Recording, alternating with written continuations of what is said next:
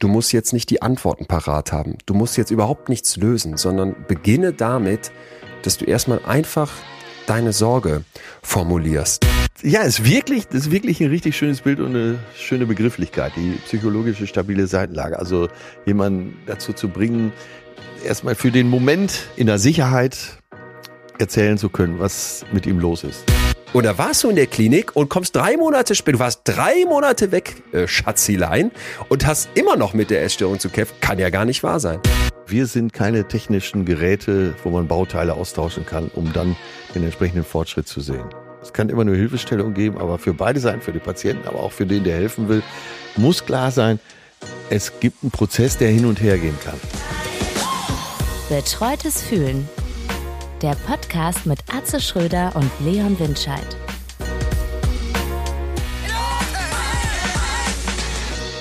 Kalimera. Grüezi. bist du noch, du bist noch unter den Griechen, ich bin noch unter den Schweizern. Schon unter den Griechen, weil gerade erst Ach so. da, aber schon die Ja. äh, große lange Wanderung durch die Kriza-Schlucht gemacht. Deswegen hatte ich dich auch gebeten, eine halbe Stunde später aufzunehmen. Ähm, oh, ja, hat gut reingehauen. Aber hier ist Sommer, hier ist alles schön. Und das Beste ist, wenn du hier in den Bergen unterwegs bist, ich, wie gesagt, wir haben uns ein bisschen mit der Zeit vertan, man fühlt sich immer wie ein Hauptgericht, weil ihr, ihr, ihr wachsen ja 150 Dein, was ist dein Gefühl heute? Hauptgericht. Hauptgericht, ja.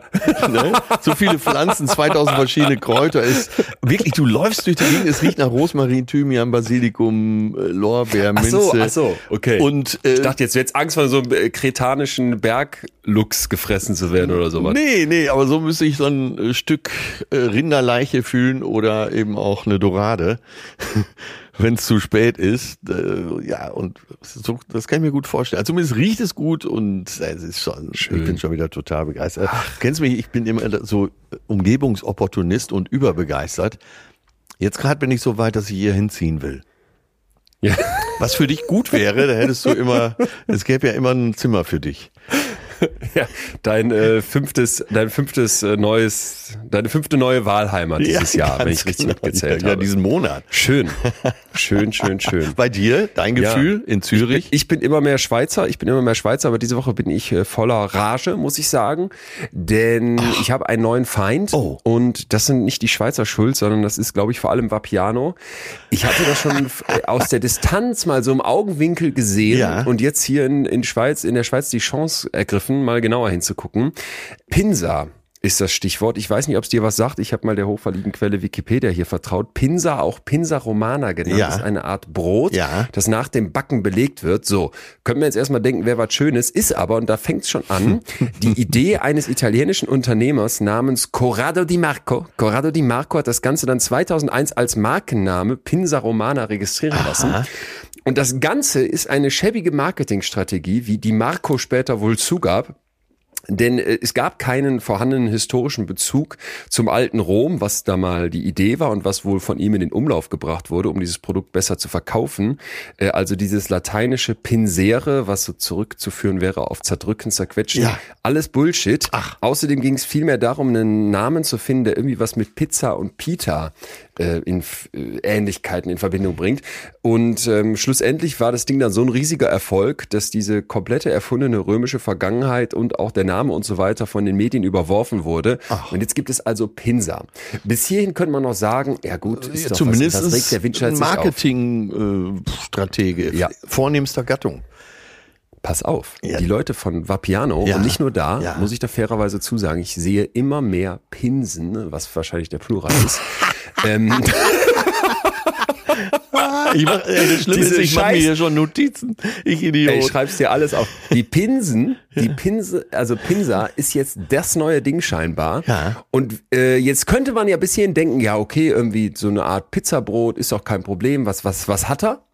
Die Sache ist, Ich glaube gar nicht daran, dass es hier irgendwem darum ging, jetzt irgendeine Art von neue, äh, neue Zubereitungsform der Pizza zu machen, nach dem Motto, wir machen erst den Teig und legen dann das Zeug drauf, was ja bei einer Pizza Rucola eh schon der Fall wäre und bei vielen anderen Pizzen auch. Ja. Sondern es ging einzig und allein, vor allem bei Vapiano, darum, statt einer runden Pizza, wie es bisher ganz normal der Fall gewesen wäre und wie wir es alle lieben, ein viereckiges Produkt zu verkaufen. Ja. So, und wer jetzt Sohn eines Mathelehrers ist, wie ich, der kriegt früh von seinem Vater erklärt, wenn man, wenn man zum Beispiel fragt, wenn man durch die Landschaft fährt, sag mal, warum sind denn Gastanks zum Beispiel rund? Das ist doch viel schwieriger, die zu bauen. Ja. Oder ähm, überhaupt, was ist eigentlich, was ist eigentlich überhaupt mit Zylindern und dem und dem Verhältnis vom Zylinder zum zum Volumen, das der macht. Also kriegst du ganz viel von deinem Mathelehrervater erklärt, alles was rund ist, hat wenig Oberfläche, zu viel Inhalt. Bei so einem Gastank sinnvoll, wenn wenn das sehr schwierig ist, diese Oberfläche gasdicht und kontrolliert zu bauen, Ja. dann mache ich eine Kugel, da passt viel Gas rein, ich muss wenig Oberfläche haben. Also da geht es auch um ist Stabilität übrigens, äh, dem Das, von mir aus auch um Stabilität. Ja. Mhm. Jetzt kommt noch der Kreis dazu. Beim Kreis ist es genauso. Im Kreis hast du deutlich mehr Inhalt Ja. zum Umfang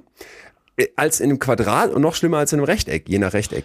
Soweit meine Erinnerung. Und jetzt raste ich aus, weil ich einfach hinter dieser ganzen scheiß Pinser-Aktion nur vermuten kann, dass es diesen Turbokapitalisten-Schweinen bei Vapiano nur darum geht, weniger Belag auf diese Pizza zu bringen und uns wieder mal, wie sie es schon alle mit den neapolitanischen Pizzen versucht haben, mehr Rand und damit einfach nur Mehl mit Wasser zu verkaufen, als sie es früher gemacht haben. Und da habe ich nochmal gegoogelt, das Fachwort dazu ist Shrinkflation und ich unterstelle allen Pinsa-Verkäufern auf diesem Planeten, ihr macht Shrinkflation.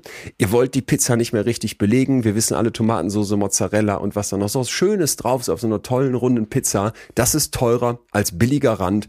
Und beim rechteckig, bei der rechteckigen Pinsa, wie es die bei Vapiano serviert gibt, wo man dann noch eine Schere dazu bekommt, um die zu zerschneiden, da war ich wirklich, Oh Gott. da hätte ich Ja, die Decke ja, streichen ja. können ohne Leiter. Ja. Äh, da muss ich ausrasten. Und das geht zu weit. Also Vapiano ändert das. Ja, ja. Und alle anderen Pinsenverkäufer auch. Herr Dr. Winscheid, jetzt lehnen Sie sich doch erstmal zurück. Ich glaube, uns allen wäre sehr geholfen, wenn Sie sich erstmal wirklich beruhigen. Und ich gehe jetzt ein großes Risiko ein, um äh, den Film Reine Nervensache jetzt auch nochmal zu zitieren.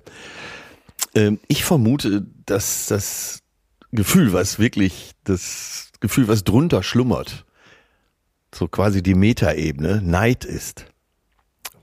Weil du als Gastronom dich selber auf die Idee gekommen bist. Ja, du bist so ein Hund. Ich, So ein Hund. ich mache dir jetzt einen Vorschlag Ja, zur ja. Güte, und zwar Klaus Rader. Das ist der Gründer von Vapiano, der den Laden vor ein paar Jahren für über 100 Millionen verkauft hat. Und da an der Stelle könnt ihr euch die Hand geben, weil ihr da ziemlich ähnlich seid. Der ist auch Psychologe. Der ist gelernter Psychologe. und hat wie du einen Weg gefunden, den Leuten sowas ähnliches wie Lebensmittel zu verkaufen. Herrlich. Toll. Ey, Moment. Ja, aber zu seiner Zeit war die Pizza ja noch rund und daran erkennt man schon, wie wohlwollend der Psychologe auf die Welt blickt. Und als er es dann verkauft hat, wahrscheinlich an irgendwelche Investoren, die jetzt die Kohle wieder reinholen müssen, ja, da war natürlich naheliegend zu sagen, wir müssen sparen, Leute. Ja. Ich sehe ich Ja, seh doch, ja, ich ja. sehe doch, pass auf, ich sehe doch so einen Unternehmensberater getriebenen Arbeitskreis bei Richtig, Vapiano in der. Zentrale sitzen, wo die dann sagen, wir haben hier pro Jahr 14,5 Millionen Ausgaben für Pizzabeläge. Wie können wir davon was einsparen? Und da muss doch nur ein Mathelehrer-Sohn wie ich dabei gesessen haben und gesagt haben, Leute, seid ihr eigentlich blöd? Warum ist eure Pizza doch rund? Ja, aber- Weiß aber- doch aber- jeder. aber- Beim Rechteck viel mehr Rand zu Innenverhältnis. Zack, nennen wir um Pinsa. Klingt ja auch noch klasse. Hab ich gehört. Hat was mit dem alten Rom zu tun. Ja, vor allen Und Dingen, Bums, äh, fertig ist der Betrug. vor allen Dingen gelingt es selbst so hyperintelligenten Leuten wie dir, so eine Scheinbeute anzubieten geistig, weil die größte Frechheit ist doch, dass da nicht gekellnert wird. Wie kannst du überhaupt da reingehen in den Laden, wo nicht gekellnert wird? Also sag mal, jetzt, jetzt komme ich gleich aus dem Sessel. Ey, das gibt's doch gar nicht. Das ist doch total bescheuert. Ich, ich, ich werde nie vergessen, wie ich das er, erste Mal in Düsseldorf im Hafen im Vapiano saß und auf den Kellner gewartet habe und nichts passierte. Und ich dann Ja, das ist deine elitäre Art. irgendeinem Studenten 20 Euro gegeben hat, damit er mir was holt. Wirklich. Ja. Sympathisch. Sympa mal, hast du dich nicht hier schon öfter darüber lustig gemacht, wie Thomas Gottschalk einfach so ein Glas hinter sich hält und erwartet, dass da was reingestellt Nein. Das ist ähnlich. Nein, ist ähnlich, mein ich lieber habe mich darüber nicht lustig gemacht. Ich wollte, dass wir alle davon lernen. Gottschalk sein Okay, heißt ah, Sieger sein. Ja. Entschuldige. Also, Ja, äh, äh, um die Geschichte abzuschließen, äh, ich muss dazu sagen, dass Klaus Rader, also der Fi- Erfinder und Owner, frühere Owner von Vapiano, ein wahnsinnig netter Typ ist. So. Ja, Das zur kann- Güte. Das denke ich. Er hatte ja auch noch runde Pizzen. Ja, genau. Er war noch rund. Fertig. Jetzt ist man eckig. Er war noch rund. Dann geh da bitte nicht mehr hin. Lass das mit Nein, Vapiano. ist absolut. Ich habe schon mal äh, lange Fanta boykottiert, so als 14-, 15-Jähriger, weil Fanta eine Werbung rausgebracht hat, die ging ungefähr so, trinke Fanta, sei Bambucha. Und das hat mich so, pro- das hat mich irgendwann so fertig gemacht. Da war, das war vor dieser Zeit, als es diese äh, etwas mehrgewichtige Familie bei Check24 in der Werbung gab, die dich ja auch fertig macht oder all diese dummen, einfach nur wie wiederholen Wow, so oft, wow, bis, dahin, bis du wow. gaga Ja, diese ganzen Sachen. Und da habe ich Fanta boykottiert. Sie sind leider nicht pleite gegangen, es gibt sie immer noch. Ähm, ich weiß nicht, wie es mit Vapiano ist, aber ja, ich, mein- ich halte sie mein- gut. Naja, mein äh, ist Rage. um die Geschichte endgültig abzuschließen. Seidebacher. Seidebacher Müsli. Seidebacher Müsli. Lecker, lecker, lecker, lecker, lecker, lecker, lecker. Sag bitte, dass du den nicht auch kennst. Nein, den kenne ich nicht. Und der kann auch nicht in Ordnung sein, weil wer so spricht, äh, Seidebacher Bergsteiger Müsli. Naja, Haben wir das schon mal gesagt, dass der jede Werbung selber eingesprochen hat, der Besitzer und Erfinder? auf jeden Fall kennen wir es. Ne? Insofern, aber ich würde es nie kaufen, aus dem Grunde, weil er mir so Nee, auf den. Senkel geht. Ja, Ja, okay. Ich verstehe dich voll und ganz. Hier, ähm, Da bin ich beruhigt. der äh, Erfinder von Caesar Salad, äh, sie war übrigens wirklich Italiener, hat das aber alles erfunden, wir kommen hier echt ins Reden, ne? in Tijuana, aber davon nächste Woche mehr. Fieser Cliffhanger, Atze, da will ich jetzt aber wissen. So, aber ich, ja, ich habe auch einen eine wissenschaftlichen Ansatz für dich. Äh, einer der großen Denker dieser Welt lebt leider nicht mehr, Stephen Hawking, ne? ja. Dir äh, nicht nur bekannt, sondern auch äh, wahrscheinlich sympathisch, hat mal zu einer Party eingeladen, hat die Einladung rausgeschickt, aber, also ich glaube, das war eine Geburtstagsparty, und zwar die Einladung rausgeschickt mit Terminnennung ein, zwei Tage nach der Party. Ja? Du machst meinetwegen Samstag eine Party und lädst aber für Montag ein. Kannst du dir vorstellen, warum er das gemacht hat?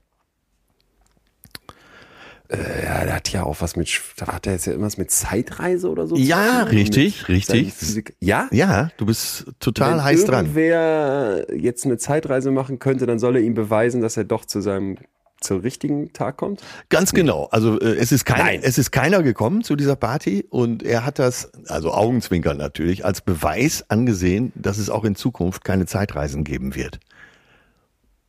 Ach so, sonst hätte ich. So- ja, ja, ja, sonst wäre okay, jemand geil. gekommen. Schön. Also muss dir doch gefallen, so ein Gedanken. Das ausgesprochen. Ja. Ausgesprochen. Ausgesprochen. Atze, apropos Zeitreisen, ist jetzt nicht, es ist nicht abgesprochen, wer da draußen jetzt irgendwie was, was äh, wähnt. Wir ähm, gehen beide auf Tour und ich glaube, es muss jetzt wohl so langsam Ende Oktober ist, mal wieder Zeit sein, darauf hinzuweisen. Ach, denn ja, ja, ja. Weihnachten, liebe Welt, wir kennen das alle. Wir haben ja uns sogar schon mal die Mühe gemacht, eine Folge zum guten Schenken zu machen. Und wer wären wir, wenn wir Stimmt. nicht hier als serviceorientierter Podcast euch jetzt empfehlen würden, wartet nicht zu lange, wenn ihr euren Lieben Tickets für den Psychologen oder für den Doktor der Weisheit und des Lebens und der Komik schenken wollt. Denn bei dir sind sowieso schon dieses Jahr äh, ganz viele Städte ausverkauft. Bei mir geht's ja jetzt 2024 wieder richtig rund. Und auch da laufen schon die, die äh, manche Städte heiß. Ja. Also falls So ihr Bock es. habt, ein Ticket für Atze oder Leon unter den Baum zu legen, wir können es, glaube ich, beide wärmsten Herzens empfehlen. Es ist nicht mehr lange hin und bevor ihr da wieder am dritten Advent gestresst durch so eine Essener Innenstadt lauft, holt sie euch jetzt. Ja. Legt sie euch unter die Schreibtischunterlage und wisset, ihr habt schon was. Ja, und vor allen Dingen habt ihr ein Geschenk, wo dann im Nachhinein noch ein bisschen Herzenswärme aufkommt. Also sowohl bei Leon als auch bei mir. Ah, ich bin ganz aufgeregt, was 2024 angeht, weil, äh, also für dieses Jahr gibt's keine Karten mehr, aber für 2024, weil ich ja auch in meiner neuen Heimatstadt bin. Also ich bin sowohl im Ruhrgebiet, in Oberhausen, in der Köpi Arena, so ist sie zumindest früher, und in der Barclays Arena in Hamburg. Ach, ich freue mich auf die Termine. Es gibt schon einige Zusatztermine, andere lassen sich nicht mehr Hab ich verwirklichen. Habe ich gesehen. Du bist schon in manchen Städten ausverkauft, du musst schon eine zweite Show anbieten. Ja, und ähm, eben kam so ein Marketingplan rein, was man alles noch machen kann. Echt? Um das, ja, wirklich. Und äh, ich war aber entsetzt, weil äh, die Werber denken nur in Richtung Glauben, ähm, christliche Ansätze, zehn Gebote. Und da habe ich sofort zurückgeschrieben, um Himmels Willen, es geht hier um Philosophie, es geht um die innere Erlösung. Es geht so, nicht da- Titel ja, Erlöser. es geht nicht darum, Ja, ja, ja. irgendwelche unschuldigen Menschen da an irgendwelche Dachlachen, Dachlatten zu dübeln. Ja, aber ich freue mich sehr, sehr, sehr auf die Tour. Ich spiele ja nicht mehr so viel und äh, wenn ich dann komme, dann wirklich müsst ihr vorbeikommen. Und ich muss einen, also ich komme auch in alle Städte gerne, aber ich muss jetzt hier eine Lanze mal brechen, weil Köln Arena war ja für mich bisher die größte Show und auch wahrscheinlich mit eins der größten Live-Abenteuer, was ich überhaupt hatte. Ja. Wir hatten dann aber im Rahmen dessen Düsseldorf ausgespart, was natürlich ein absolutes No-Go ist. Und deswegen war jetzt die Idee, das äh, große Finale am 25.04.2024 meiner Show in der Mitsubishi Electric Halle zu machen, in Düsseldorf. Ja. Und ich hörte Eine meiner Lieblingshallen. die Spatzen, das habe ich auch schon gehört, dass die Halle überragend ist, aber ich hörte schon Spatzen von den Dächern pfeifen, dass für diesen Abend, äh, falls irgendjemand betreutes Fü Fühlen-Fan sein sollte, noch so ein ganz besonderes kleines Special aus der Torte hüpfen könnte. Wir verraten auch nicht mehr, bitte, aber ähm, Düsseldorf, 25.04., falls sogar ja schon jemand bei der Show war, vielleicht wollt ihr noch mal kommen. Ich, äh, ganz uneigennützig, es wäre nur in eurem besten Interesse. Ja. Und damit, Atze, würde ich sagen, Ja, haben warte, wir ich genug muss dir noch ganz schnell eben sagen, äh, das sage ich dir, Ja. den Tipp gebe ich dir nachher Ich auf. wollte gerade die Eigenwerbung abbrechen. Ja. Ähm, ich habe für die, äh, früher hieß sie ja Philips-Halle, äh, bei mir bleiben die Hallen dann immer so. Also Mitsubishi Elektrik-Halle, heißt ja aber erst seit 20 Jahren in die frühere Philips-Halle. Da muss ich dir nachher einen Trick verraten. Die Halle hat eine ganz spezielle, äh, ja, was ganz Spezielles und das muss ich dir aber off-air gleich sagen. Ja? Okay, okay, gut, gut, gut. Gib dir den Tipp. Und der wird gespannt. sich dann in Düsseldorf, wird er sich offenbaren. Also wer jetzt noch Karten kaufen kann für Düsseldorf, sollte dabei sein bei dir. rein in unser Thema und da müssen wir Ja, mal kurz. ähm, jetzt hab ich Angst. Danken, ja, einerseits zu Recht, weil es ist ein ernstes Thema, Ja. aber glaube ich andererseits auch eins. Oh, wenn man googelt, findet man Sachen, so würde ich das jetzt mal formulieren. Ja, man findet ja. auch gute Sachen, das möchte ich gar nicht unter den Teppich kehren. Die haben wir für euch auch in einer Linksammlung in der Podcast-Description zusammengepackt. Aber man findet wenig. Also ich finde Ja, viel zu wenig. Und als wir dann äh, euch gefragt haben, uns zu mailen letzte Woche und als wir bei Instagram nochmal gefragt, es kam so, so viel und es kam so, Ja. so wertvolle und so wichtige und auch so menschliche Sachen, wo ich so dachte, kann nicht sein, dass es dazu so wenig Beratung gibt und dass das Thema noch so unter den Teppich gekehrt wird. Wir haben in Deutschland die Situation, 27,8, vielleicht einfach mal diese Zahl merken oder rund ein Drittel, ist ja fast ein Drittel. 27,8 Prozent der erwachsenen Bevölkerung erfüllt einmal im Jahr die Kriterien einer psychischen Störung. Ja, Und ich werde nicht müde, ja. das zu sagen, wenn du jetzt zwei Finger am Ohr hast, weil uns einfach klar sein muss, Depression, Angststörung, Essstörung, Persönlichkeitsstörung, du kannst noch mehr aufzählen. Das sind Psychosen, Randphänomene. äh, Schizophrenie. Ja, Ja. betrifft jetzt nicht ein paar Leute, sondern es ist ein Millionenthema in Deutschland. Und da reden wir immer mehr drüber, zum Glück. Wir haben Promis, die erzählen, die, das Stigma wird aufgebrochen. Den Eindruck habe ich schon, es tut sich was, könnte sich noch mehr tun. Aber worüber wir gar nicht sprechen oder viel zu wenig sprechen, und das ist unser Thema heute, was ist mit dem Rest, mit dem Umfeld? Was ist, wenn du merkst, Ja. dass deine beste Freundin plötzlich viel zu viel Sport macht, ihr Essen drastisch reguliert, massiv abnimmt? Was ist, wenn, wenn du deinen Bruder beobachtest und merkst, der hat so allen Antrieb verloren, der erzählt vielleicht Ja, von ja. Suizidgedanken? Was ist, wenn du deinen Vater siehst und merkst, der trinkt zu viel Alkohol und ich weiß nicht, was ich tun soll? Was ist mit all den Menschen, die Angehörige von Menschen mit psychischen Problemen sind? Wie kann man damit umgehen? Was kann man tun? Was hilft wirklich? Vor allem denen, die betroffen sind, weil ich würde jetzt mal unterstellen, die meisten von uns, die Menschen um sich herum haben, den sie lieben oder mögen, der von einer psychischen Störung betroffen ist, wollen ja erstmal helfen, wollen, dass es dem gut geht und wissen aber oft nicht wie, fühlen sich überfordert, fühlen sich irgendwann ausgelaugt, fühlen sich vielleicht auch ausgebrannt und vielleicht irgendwann auch selber stigmatisiert. Und das finde ich einfach so ein wichtiges Thema, da sprechen wir heute zu. Genau. Und auch wichtig, äh, gut, gut gemeint ist nicht immer gut. So kann man es am kürzesten sagen. Ähm, und du hast ja gerade schon gesagt, und da hoffe ich, dass da gleich viel zu kommt. Wie erkenne ich das? Was sind Anzeichen? Wann geht's los? Äh, Ist ja nicht so, als wenn da jemand einen Tusch spielt und ab jetzt wird da ein Schalter umgelegt, sondern sowas kommt ja, ja, man muss das Wort schon sagen, so angekrochen. Und ich bin ganz ehrlich, ich weiß oft nicht, wie ich mich verhalten soll. Das fängt schon bei kleinsten Sachen an. Sagen wir, jemand hat Flugangst. Das ist vielleicht gar nicht so ein schlechtes Beispiel. Jemand in deinem Umfeld hat Flugangst. Du fliegst mit dem und der sagt, ah Gott, ich fühle mich nicht so besonders wohl. Könntest du mal meine Hand nehmen oder sonst irgendwas, äh, wo du vielleicht als rational denkender Mensch sagst, ja, es gibt ja kaum sicheres Verkehrsmittel als den Flieger. Äh, das ist absurd. Ne, stell dich nicht so an.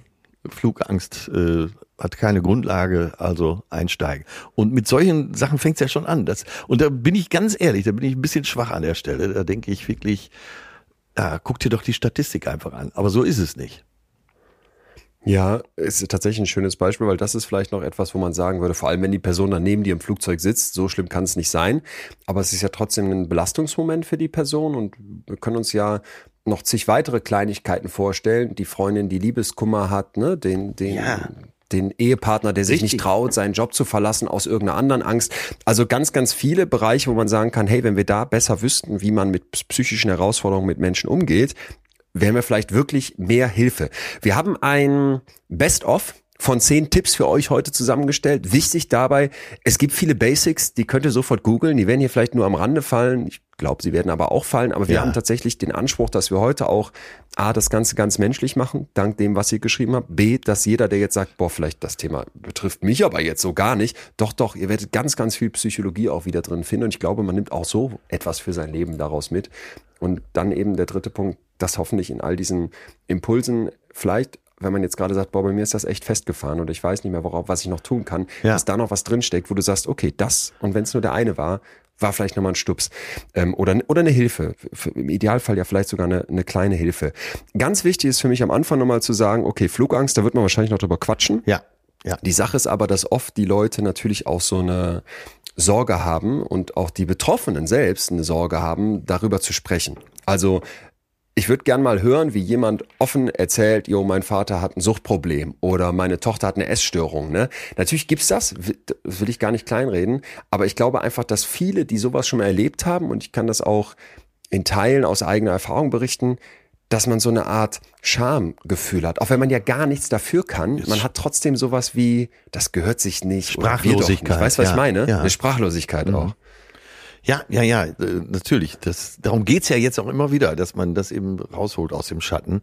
Und das ist aber wirklich, hm, das habe ich äh, gedacht, als du das Thema vorge oder als das Thema jetzt aufs Tapet kam, dass man denkt, ach so ein, zwei, drei Hinweise, dann hat man es doch. Es ist ganz schön knifflig, damit umzugehen.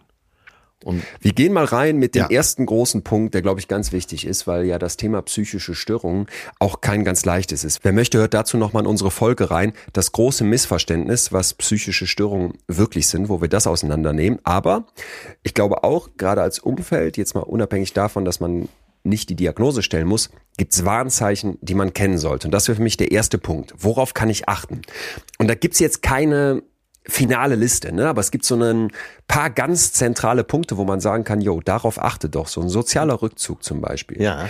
Dann sprechen wir in der Psychologie gerne von, von sowas wie Funktionalität. Das klingt jetzt so wie, der Mensch muss funktionieren. Ja, das ja, klingt, ja. Nach, klingt vielleicht schon falsch, aber klar, will ich in meinem Job oder in der Schule oder in der Ausbildung oder was auch immer ich tue, klarkommen, funktionieren. Wenn wir da merken, boah, das schränkt sich ein. Die Person kann plötzlich Dinge nicht mehr, kommt in dem nicht mehr klar, was sie vorher gut konnte, ja, auch aber so auch, äh, auch im Alltäglichen, äh, sich nachlässig kleidet, äh, sich vielleicht nicht mehr richtig wäscht, äh, die Haare sind ungepflegt, also als sonst. Ne, ist ja immer der eigene ja. Maßstab. Also anders als, als man die Person kennt.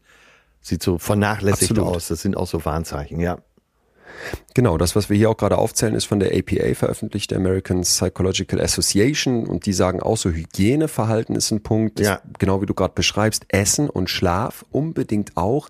Schlaf sowieso aus meiner Sicht ein ganz wichtiger Druckmesser, ich sage gerne Barometer, wie ja. sieht's im Kopf aus.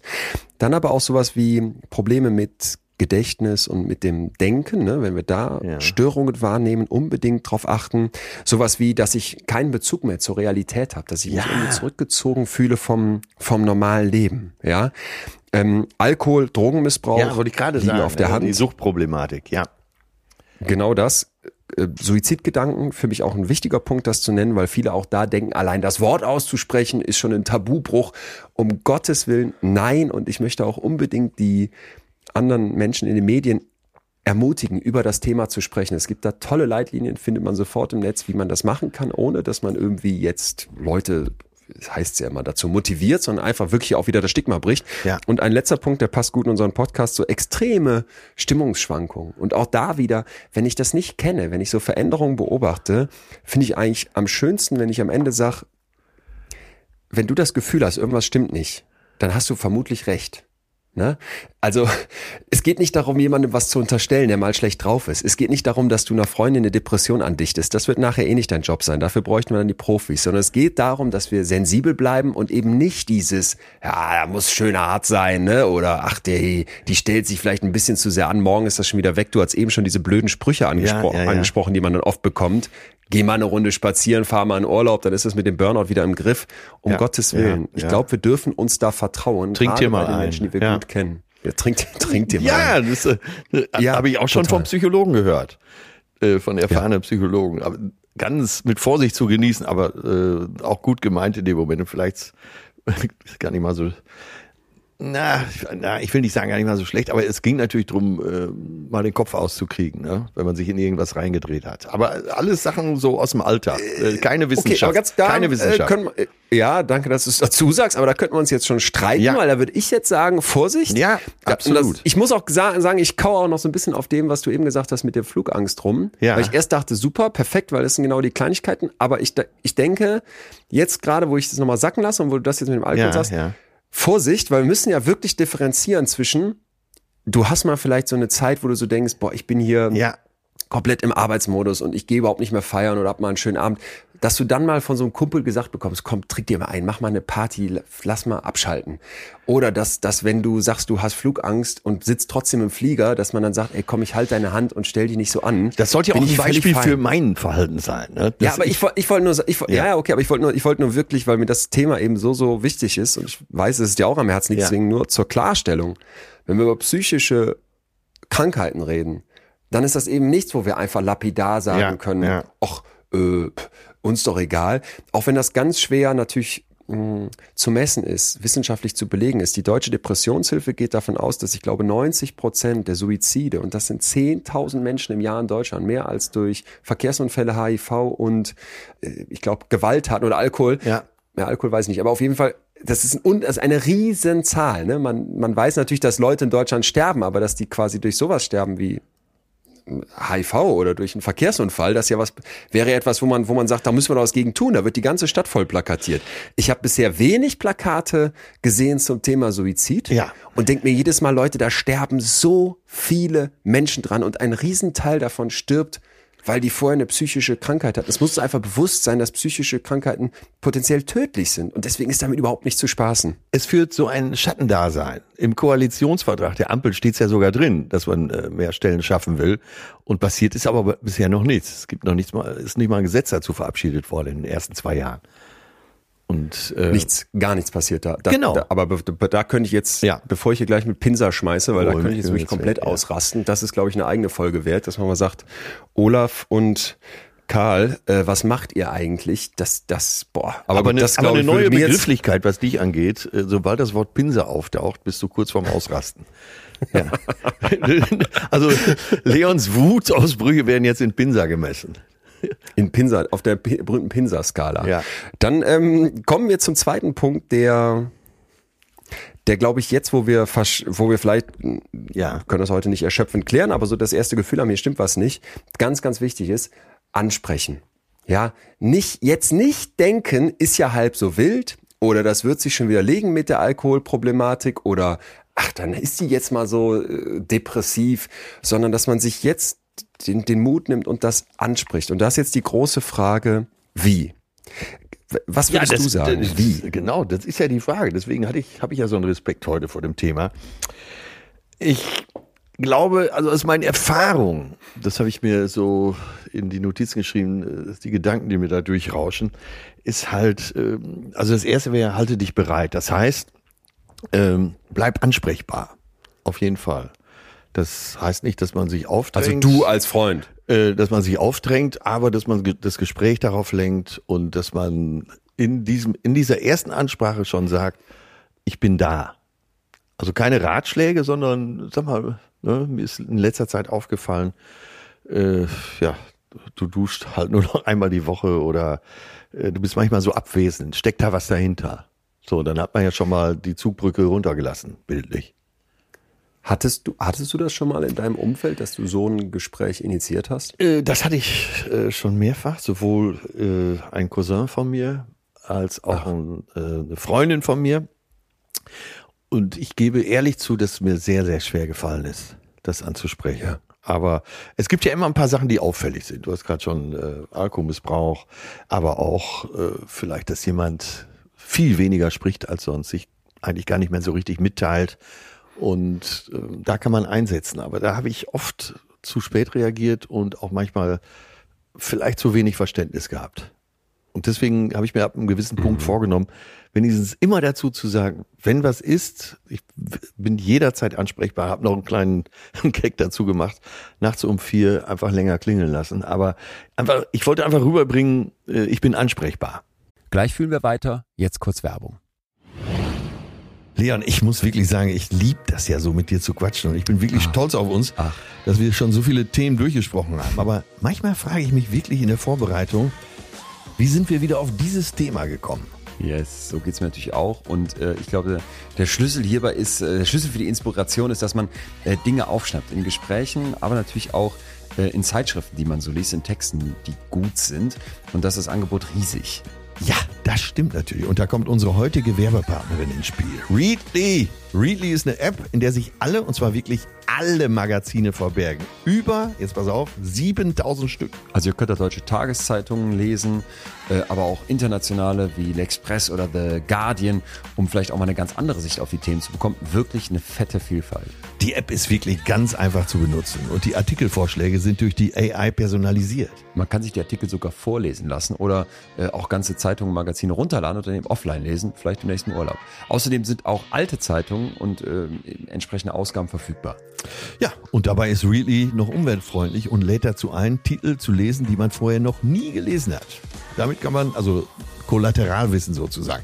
Damit kann man dann insgesamt eine größere Vielfalt an Kategorien und Themen lesen. Das Ganze kann man sogar mit fünf Personen teilen. So, und jetzt das Beste, Leute, Readly gibt's gerade im Sonderangebot. Der erste Monat kostet 99 Cent. Weiter geht's dann mit 14,99 im Monat danach, ohne irgendwelche versteckten Kosten. Den Deal könnt ihr euch unter readly.com slash fühlen ergattern. Also ihr geht auf readly.com schrägstrich fühlen.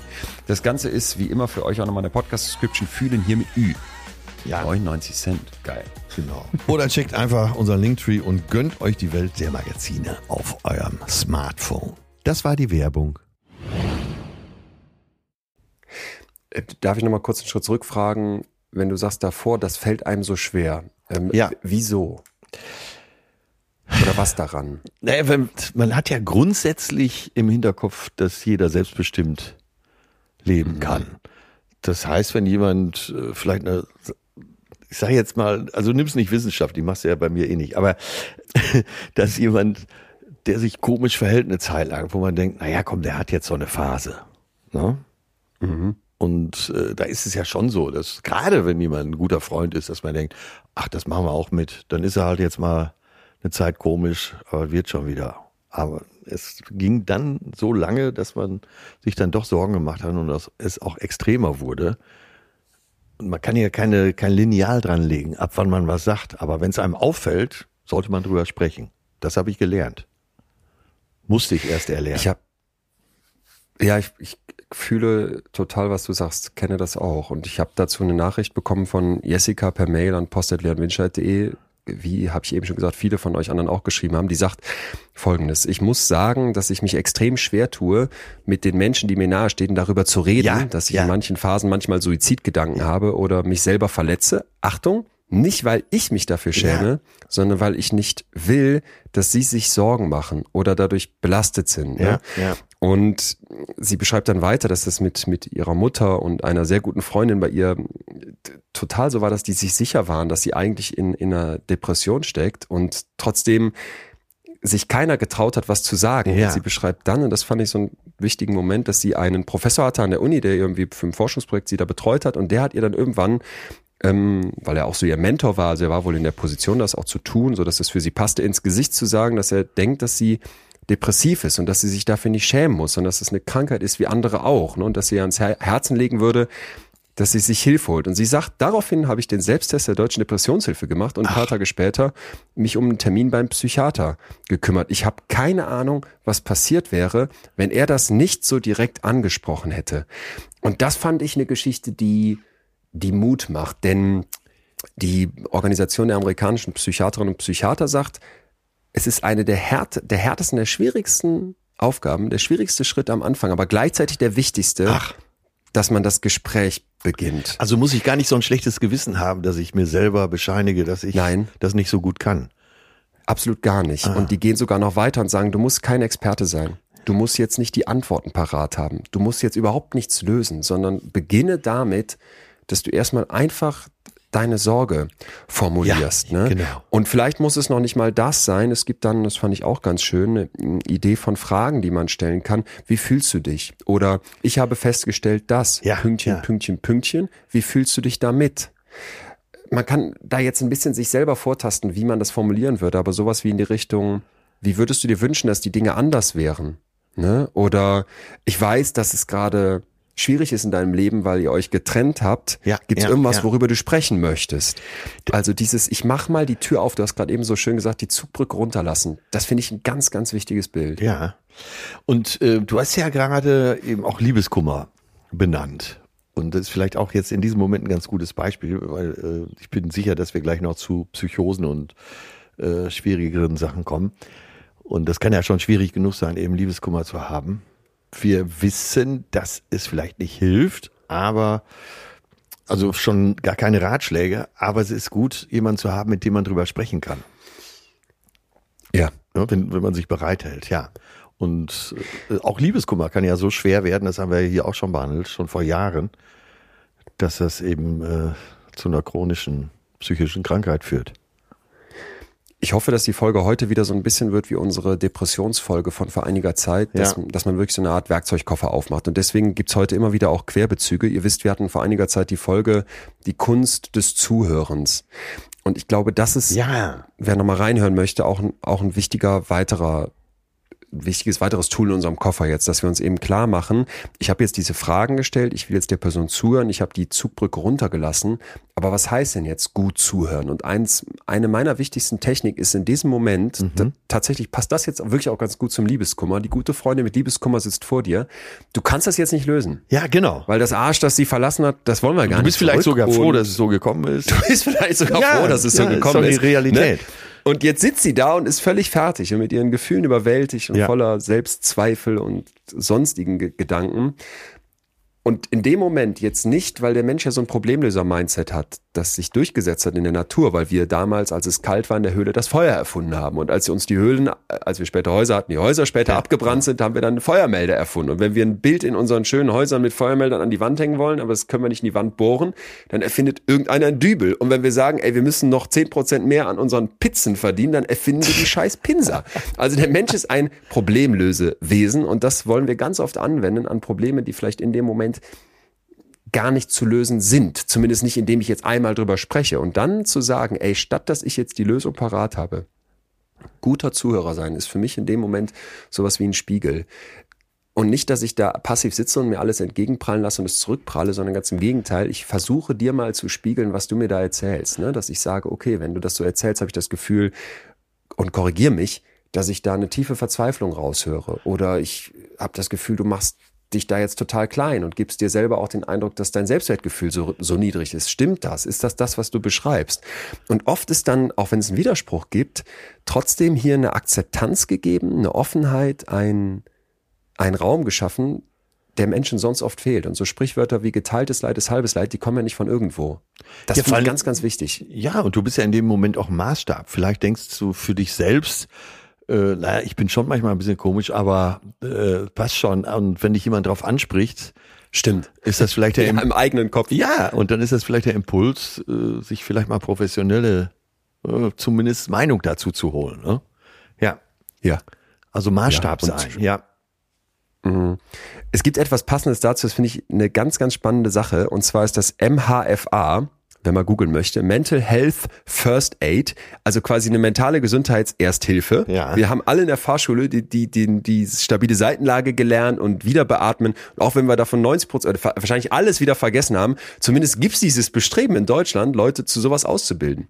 Und es gibt jetzt seit einiger Zeit auch das Bestreben, dass man Menschen, auch junge Menschen zum Thema mentaler Gesundheit, also erste Hilfe im Bereich Ja. mentaler Gesundheit ausbildet. äh, Ähm, fehlt mir als Schulfach, aber es fehlen uns viele Schulfächer, deswegen weiß ich nicht, ob wir das tatsächlich tatsächlich auf die Agenda bringen können. Aber da in diesen Programmen, die es dazu gibt, da gibt's Guidelines zu, stecken viele schöne Sachen. Wenn du fragst in so einem Gespräch, dann stell Fragen, die zeigen, dass du wirklich besorgt bist und verstehen willst. Stell offene Fragen, damit die Person wirklich mal zum Sprechen aufgemuntert wird. Und gerade wenn die am Anfang sagt, ich weiß gar nicht, was ist, ich kann es gar nicht genau beschreiben, dann such andere Wege. Ich hatte das letztens noch in einem Gespräch. Dann habe ich gesagt, okay, das kann ich nachvollziehen, weil du kannst es jetzt vielleicht nicht genau packen. Da ging es um so eine, Ja, ja. ja, ein tiefes Tief. Ne? Und dann habe ich gesagt, kannst du denn was anderes beschreiben, da drumherum? Erzähl mir doch mal, was, was dir jetzt gerade durch den Kopf geht. Und ich habe überhaupt nicht getroffen. Also es dauerte wirklich lange, bis einfach weil sie dann sagte, nee, nee, die Frage geht in die falsche Richtung, es geht eigentlich um Folgendes. Und dann plötzlich anfing zu erzählen und ich so merkte, boah, zum Glück hast du nicht bei der dritten Frage, die nicht getroffen hat, aufgehört, Ja. sondern hast einfach weiter signalisiert, ich will dich wirklich verstehen. Und das ist ein ganz zentraler Punkt. Ne? Ja, aber jetzt hast du ja gerade so ein schönes Bild reingebracht äh, aus der ersten Hilfe, die stabile Seitenlage. Setz noch psychologische, psychologische davor. Äh, Ja, da, Schön. Ja, ist wirklich, das ist wirklich ein richtig schönes Bild und eine schöne Begrifflichkeit, die psychologische stabile Seitenlage. Also jemanden dazu zu bringen, erstmal für den Moment äh, auf einer, in der Sicherheit erzählen zu können, was mit ihm los ist. Ja, gefällt mir gut. Psychologische stabile Seitenlage. Was von MHFA Guidelines noch äh, abzuleiten ist, ist, dass wir uns klar machen, also kann man fast von einer Warnung sprechen, dass ich in diesem Moment, wenn ich jetzt die Person in die psychologische stabile Seitenlage in diesem Gespräch vielleicht gebracht habe, Ja. weiß gar nicht, ob das immer klappt, aber wenn es mal geklappt hat, dass ich dann bloß nicht denke, das war's jetzt, Ja, würde ich ja bei ja, dem Unfall auch nicht, sondern dass ich mich jetzt auf eine ganze Bandbreite an Reaktionen einstelle. Ne? Das kann dann ein, ein Emotionsfass aufmachen, dass ich, dass ich, wo ich jetzt dachte, ich helfe, mir plötzlich eine Wut entgegenschlägt und ein nicht wahrhaben Ja, wollen und ja, ein Zorn und, und all diese Verzweiflung, die sich vielleicht auch angestaut hat, sich plötzlich Bahn bricht. Das kann eine Gleichgültigkeit sein. Ja, trinke ich halt so viel Alkohol, lass mich in Ruhe, was willst du denn jetzt? Ja. Das kann, um, um auch wieder hier Mut zu machen, aber auch eine totale Erleichterung sein, dass man sagt, boah, ich war, war die ganze Zeit unsicher, was ist mit mir? Ne? Und das war auch bei mir bei dem Gespräch so, dass, dass ich wirklich gemerkt hatte danach, und da ging es jetzt sicher nicht um eine psychische Störung, aber um so ein Tief, da war echt ein Knoten geplatzt. Also sich dafür nicht fertig machen, sondern im Hinterkopf behalten, dass, dass jetzt bei der Person im Zweifel ganz, ganz viel passiert und dass jetzt mein Job, nee, Job nicht ist, die dafür zu hinterfragen Genau. oder zurecht Oder Antworten zu liefern. Oder Antworten zu liefern, das haben wir schon bei dem Problemlöser, sondern dass ich sage, ich akzeptiere und ich respektiere auch, wie die andere Person Ja, das, was sie da beschreibt, interpretiert und wie sie damit umgeht. ja, ja. Ja, Ja. genau. Dann sind wir beim dritten Punkt. Denn wir haben ja jetzt das Gespräch gesucht, das Problem ist aber nicht weg. Und jetzt haben wir eine Nachricht von Alexander bekommen, der sagt, er ist seit anderthalb Jahren in therapeutischer Behandlung aufgrund von Depressionen. Und nachdem er dann seine ja, Diagnose bekommen hatte, hat er gesagt, er hat quasi eine, eine Gruppe von vertrauten Personen in Kenntnis gesetzt. Ja, ne? ja. Und die ersten Reaktionen waren sehr positiv, so beschreibt er das, dass man sich da für sein Vertrauen bedankt hat, dass man ihm Achtung verkündet hat dafür, dass das Problem jetzt angeht und immer ein offenes Ohr versprochen hat. Ganz genau, ich bin immer für dich da, genau. So weit, so gut, sagt er, aber leider ist das dann zum großen Teil dabei geblieben. Ja. Und den großen Worten folgten kaum Taten. Ja, und er ja. sagt, für mich tat sich da ein großes Loch auf, nachdem ich das ausgesprochen hatte, dass es mir schlecht ging und dass er dann alleine damit stand. Ne? Genau, und da Und- beginnt auch die Arbeit. Und man denkt ja, es ist damit getan, wenn man sagt, ich habe ein offenes Ohr für dich, ich bin immer ansprechbar. Ja. Ich glaube, das ist in uns allen drin, dass wir denken, so, ich habe ja jetzt quasi meine Message abgeliefert. Aber dann beginnt die Arbeit für dich auch, der das begleitet. Und darüber muss man sich im Klaren sein. Und wenn du das machen willst, äh, dann mach das, aber sei dir darüber im Klaren, dass da eben, dass du auch eine Menge Geduld und Fleiß mitbringen musst. Und ich habe gleich ein psychologisches Modell für dich, das mich da total abgeholt hat.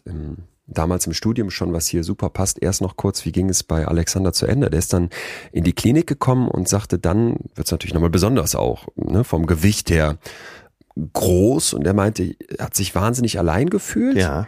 Und im Laufe der Zeit kam es dann hin und wieder mal zu vereinzelten Gesprächen und da wurde ihm dann oft entgegengebracht von, den, von, den, von seinem Umfeld, ich habe Angst, was falsch zu machen. Und er sagt, Ja, meine Antwort genau, war immer, genau. du kannst dabei nichts falsch machen, weil es mir zeigt, nicht alleine zu sein. Das Einzige, was man falsch machen kann, ist gar nichts zu tun. Ja, ja. So, und das, also jetzt Ich glaube, das ist der wichtigste Punkt, Nochmal, ja. Das ist der wichtigste Punkt, passt nochmal so zu dieser ersten Hilfe. Ne? Mir hat das mal ein befreundeter Sanitäter gesagt, wenn einer umkippt auf dem Bahnsteig Ja. und du weißt nicht mehr genau, wie war das nochmal in die Nase pusten und aufs Herz drücken, mach irgendwas. Aber steh nicht rum. Ja, mach was. ja. Und das passt hier gerade zu dem, was Alexander schreibt. Aber auch hier wieder, wenn wir ans Umfeld denken, das ist nicht einfach. Und dazu gibt's ein Modell, das sollten wir im Kopf haben, ein Modell von, vom Teufelskreis. Das ist entwickelt worden von Peter M. Levinson vom Oregon Research Institute, der im Dezember 22 leider gestorben ist. Und da geht es eigentlich um Depressionen und den Verlust von Verstärkern. Also wenn ich jetzt eine Depression habe, es gibt verschiedene Theorien, wie entstehen die und wie werden die aufrechterhalten. Und dieses Verstärker-Verlustmodell oder die Verstärker-Verlusttheorie von Levinson ist eine davon. Und die sagt halt, okay, irgendwann bin ich vielleicht in so einem Modus, wo mir all das, was mir mal Spaß gemacht hat, das Rausgehen, was tun, Bestätigung bekommen, also die positiven Verstärker für mein Leben abhanden kommen. Und dann bleibe ich in diesem Loch hängen. Ja, ja. ja. ist jetzt stark verkürzt, aber die Idee ist ja hoffentlich klar. Und Ja. was hat das jetzt mit uns als Umfeld zu tun? Naja, dieser Levinson geht jetzt weiter und sagt, wenn wir uns jetzt vorstellen, am Anfang Ja. sage ich, ich habe eine Depression. Ich habe eine Schizophrenie attestiert bekommen. Ich habe eine Essstörung. Und dann passiert genau das wie bei Alexander. Erstmal sind mir alle zugewandt.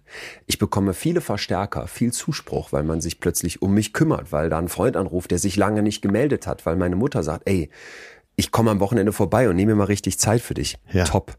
Das Problem ist, wenn das dann jetzt nicht sofort vorbei ist, wenn die Leute merken, boah, das wird aber ein richtig langer Weg und ich muss vielleicht mich darauf einstellen, dass ich richtig viel tun muss und das wird nicht einfach und so weiter, dass das Umfeld dann irgendwann kippt Ja. und quasi sagt, jetzt jetzt halten wir es gar nicht mehr aus mit dir. Ja, genau, Jetzt genau, es total genau. schwierig. Ja. ja. Jetzt sind wir frustriert. Jetzt haben wir das Gefühl, wir haben dir Hilfe angeboten. Wir haben doch alles getan angenommen. schon. Wir haben alles Du bist getan. undankbar. Genau das. Und jetzt fallen nochmal diese Verstärker, die mir gerade wie so ein Strohhalm hingehalten wurden, nämlich Ja. Zuspruch, Anerkennung, vielleicht auch ein Verständnis, die fallen weg. Und das ist genau dieses Loch, was Alexander beschreibt. Das ist der Teufelskreis Ja. nach Levinson, in den ich jetzt reingeraten kann, weil jetzt werden die Symptome im Zweifel wieder schlechter. Ja. Und alle, die so, sowieso schon überfordert mit mir waren, sagen, okay, dann gehe ich nochmal einen Schritt zurück, weil das ist ja ein hoffnungsloser Fall. Oder wie du gerade gesagt hast, wir haben ja alles getan. Ja, man ist ja vielleicht auch so ein bisschen äh, beleidigt, ne? weil das Gegenüber sogar eine Ablehnung äußert, die aber zu der psychischen Erkrankung dazugehört. Ja, und äh, bis hin zu äh, abgelehnten Berührungen, das ist auch so ein Fall, ähm, dass man, also bildlich gesprochen sagt man ja immer, mal jemanden in den Arm nehmen und so, aber bei vielen psychischen Erkrankungen ist das genau das Falsche, um das jetzt Platzhalter für viele andere Sachen, die man falsch machen kann. Und da wird man zurückgewiesen und dann sagt man, so Moment, ich habe jetzt alles getan. Jetzt, jetzt sieh du zu, dass du alleine klarkommst. Nein, genau nein an dieser Stelle. Ja. Ja. Und ich weiß nicht, wie es dir geht, aber ich denke da auch an Leute in meinem Umfeld und mh, da gibt's von Essstörungen über so ein zwanghaftes Horten, also so wirklich messihaft, wie man das von, von RTL 2 Ja, kennt, ja. über Alkohol, über schwere Depressionen gibt's gibt's so viel. Und wenn ich dann an, an Freundinnen und Freunde denke, mit denen ich über, wo ich sowas beobachte, ne, oder wo ich mit denen drüber spreche, dann, also das wirklich Gemeine ist, man kennt diese Modelle und man ist ja, Ja, jetzt als Psychologe wie ich auch in in vielen Bereichen aufgeklärt und merkt dann trotzdem, wie man da reinfällt und wie man trotzdem als Umfeld genau all diese Überforderungen und all das, was du gerade schon beschrieben hast, spürt Ja, und, und, und merkt einfach, wie sehr man sich dagegen wehren muss. Ja, natürlich. sozusagen. Oder äh, es äh, so mit das Härteste, was es gibt bei Psychosen, dann wird's ja so total unlogisch. Und dann, da weißt du ja wirklich fast gar nicht mehr, wie du dich verhalten sollst. Und ähm, da kann natürlich eine, ein Schluss, eine Schlussfolgerung für einen selber auch sein, ja, wenn es jetzt so drüber ist und, und äh, wenn es jetzt gar nicht mehr nach irgendwelchen psychologischen Regeln kenne, die ich für mich äh, als normal empfinde, äh, dann ziehe ich mich zurück. Das, genau, es geht von, von bis und das macht es ja eben auch so schwer. Ich fand trotzdem eine Studie noch ganz spannend dazu, die uns vielleicht wieder ein bisschen Mut macht. Das ist, glaube ich, heute auch Mission. Die ist erschienen im BMC Psychiatry und war eine Pilotstudie, das muss man auch mal dazu sagen, aber immerhin randomisierte Kontrollstudie. Kleine Stichprobe, um die 70 Leute. Was hat man gemacht? Das waren depressive Patienten und dann hat man der einen Gruppe jeden Abend eine Nachricht geschickt, hör mal, ähm, gut, dass Sie hier noch an der Studie teilnehmen. Der anderen Gruppe hat man zweimal täglich, über drei Monate ging das Ganze, ähm, eine Nachricht geschickt, wo was, was Unterstützendes drin stand, ne? Und das kann aber auch was Kleines gewesen sein, wie ich denk gerade an dich oder du bist nicht alleine. Ja, ja. Der Punkt war, dass man am Ende mit einer, mit einem starken, einer starken Effektgröße, das heißt, dass sich die Mittelwerte der Depressionssymptome in beiden Gruppen wirklich verändert haben, einen positiven Effekt für diese kleinen unterstützenden Nachrichten gefunden hat. So, und damit will keiner behaupten, die Autorinnen und Autoren der Studie auch nicht, dass jetzt irgendwie eine WhatsApp-Nachricht eine Depression heilt, um Gottes Willen. Aber dass so etwas Kleines vielleicht einen Beitrag leisten könnte. Und wenn das vor allem dranbleibend ist, ne? also nicht, ja, ich habe ihm da jetzt die eine Nachricht geschickt meinem Kumpel, sondern wirklich, mal, ich melde mich immer wieder. Ja, ich weiß, ja. dem geht's gerade echt scheiße und der ist vielleicht auch gerade nicht leicht im Umgang, aber ich bleib dran. Dass das was ist, was helfen kann. Ja, aber das zahlt ja genau auf das ein, was wir eben angesprochen haben. Ne? Das so, was kommen für Signale und äh, wenn eben so Signale kommen, danke dafür äh, und äh, ich denke gerade an dich und äh, gut, dass wir hier vielleicht ein Stück gemeinsam gehen, dass das eben die Arbeit auch ist. Ne? Und da muss man sich selber disziplinieren. Und vielleicht war genau das das Wort, was eben fehlte, dass man, wenn man helfen will, auch eine gewisse Disziplin bereithalten muss. Weißt du, was ich Wie meine? ist es denn, ja, ich weiß total, was du meinst. Wie ist es denn für, für dich, wenn du jetzt merkst, mh, und wir hatten, wir haben da ja auch schon mal zugesprochen, als Mikrofone aus waren vor einiger Zeit, ähm, deswegen will ich da jetzt nicht mehr teilen, als du teilen willst, aber wenn, wenn jetzt jemand in deinem Umfeld äh, betroffen ist und du merkst einfach, boah, dem geht's echt scheiße und jetzt vielleicht auch gerade noch eine schwierige Zeit im Jahr, wie schaffst du es dann für dich auf der Langstrecke dran zu bleiben als Freund, als jemand, der beistehen will? Also ich habe einen lieben Freund, dem es gerade so geht. Und ähm, also ich sag's jetzt mal ganz profan, ich denke mir jeden Tag oder zumindest alle zwei Tage irgendwas Neues aus, um so ein bisschen Kontakt zu halten. Auch mal ein Blödsinn, auch mal wirklich einen dummen Spruch, aber auch mal ein Herzchen, auch mal, ich denk an dich. Ja, und das nehme ich mir dann vor. Und wie gesagt, da gehört eine gewisse Disziplin dazu, aber das habe ich gelernt. Kannst du den auch gut anrufen oder ist das dann so, wo man so denkt, oh jetzt. Da halte ich mich zurück. Da halte ich mich tatsächlich bewusst Ah, zurück, weil ich spüre, äh, dass wenn er Redebedarf hat, äh, sich dann schon meldet. Mhm. Ne? Und äh, das, also jeder Fall ist anders, aber in dem Fall spüre ich, dass es zu aufdringlich wäre. Ah, okay. Aber wie gesagt, Ja, ja, nee, ist ja- äh, ich, es gibt Muss man, glaube ich, auch ein bisschen sensibel sein. alle ein möglichen anderen. Gelegenheiten, äh, ne? Bock essen zu gehen äh, oder hab gerade das und das gesehen, hast du den Film gesehen, aber immer immer Kontakt suchen, aber nicht aufdrängen. Bringt uns, glaube ich, ganz gut zum vierten Tipp und zwar, was kannst du leisten? Ja, es gibt den Bundesverband der Angehörigen psychisch erkrankter Menschen. Ein eingetragener Verein, kannte ich auch nicht, muss ich dazu sagen, zu meiner. Schande, weil ich Ja. habe mir dann das, die Webseite von denen angeguckt, die sieht ein bisschen in die Jahre gekommen aus, aber nicht inhaltlich, sondern da gibt es wirklich immer wieder neues. Material, was hochgeladen wird. Die sind sehr, sehr umtriebig, kommt auch in die Linksammlung und die beschreiben äh, ganz schön Folgendes. Also es- die nennen das Übung und ich fand tatsächlich das eine kleine Gedankenübung. Angenommen, ein Mitglied ihrer Familie erkrankt an heftigen Zahnschmerzen. Würden Sie denken, dass Sie an den heftigen Zahnschmerzen schuld sind? Würden Sie selbst versuchen, Ihr Familienmitglied zu behandeln? ja. Würden Sie versuchen, Ihrem Familienmitglied zu helfen? Welche Rolle würden Sie als Helfender einnehmen? Wie würden Sie sich fühlen, wenn Ihre Hilfeversuche nicht gleich die Schmerzen lindern? ich ich finde, da kann man jetzt lachen, Ja. weil keiner käme auf die Idee, wenn jetzt einer ankommt und sagt, boah, ich habe krasse Zahnschmerzen, wird man sofort sagen, ja, geht zum Zahnarzt. Aber jetzt übertragen auf mentale Gesundheit und darum geht's ja. Ähm, Finde ich das ein unglaublich schönes Gedankenspiel, oder? Ja, das, Wahnsinn, habe ich mir direkt hier aufgeschrieben, weil ist doch genau der Vergleich, wenn Leute unsicher sind, was sie tun sollen. Und dann Genau. sich genau diese Gedanken zu machen, was hätte, wer, wenn der Zahnschmerzen hätte, würdest du dich verantwortlich fühlen?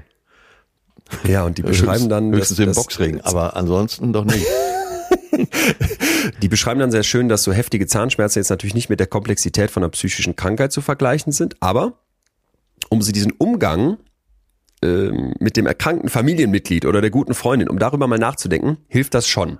Und die sagen dann, dass sie oft die Erfahrung haben, dass die Angehörigen dann eben nicht mehr nur Angehörige oder Freunde sind, sondern die rutschen dann in die Rolle einer Pflegerin Ja. mit so Fragen, wie hast du deine Medikamente heute schon genommen, in die Rolle des Sozialarbeiters, ne, wir müssen Ja, unbedingt ja. dieses Formular ausfüllen, sonst bekommst du hier kein Geld von der Krankenkasse, in die Rolle des, des der Psychotherapeutin. Wie geht es dir denn heute? Du siehst ja gar nicht gut aus. Hast du eine Erklärung dafür, warum es dir jetzt gerade wieder schlechter geht und noch in zig andere Rollen? Und damit, da, damit ist ja gar nichts Falsches gemacht. Also das ist ja nur menschlich. Wir haben ja letztens noch über diese Ja, ja. Fähigkeit zur Empathie gesprochen. Die ist da ja komplett angesprochen. Aber ich habe nicht Psychologie studiert, ich habe nicht Medizin studiert, ich habe nicht Sozialarbeit studiert, ich habe keine Therapieausbildung absolviert. Wie käme ich jetzt auf die Idee, diese ganzen Rollen erfüllen zu wollen? Ja, Bei dem. Zahnarztbeispiel ist das sofort klar. Bei einem psychischen Problem ist das oft viel verkorkster, wie wir da drauf gucken. Und selbst wenn ich jetzt Psychologie studiert habe oder Sozialarbeiter bin und mir alles Wissen zur Verfügung stünde, ne, und ich sogar eine Psychotherapieausbildung Ja, hätte, ja. will ich denn dann all das sein? Kann ich das sein? Ja, kann ich ein guter Arzt für einen Familienangehörigen sein? Kann ich eine tolle Therapeutin für die Person sein, mit der ich abends in meinem Ehebett vielleicht Sex habe? Ähm, großes Fragezeichen dran.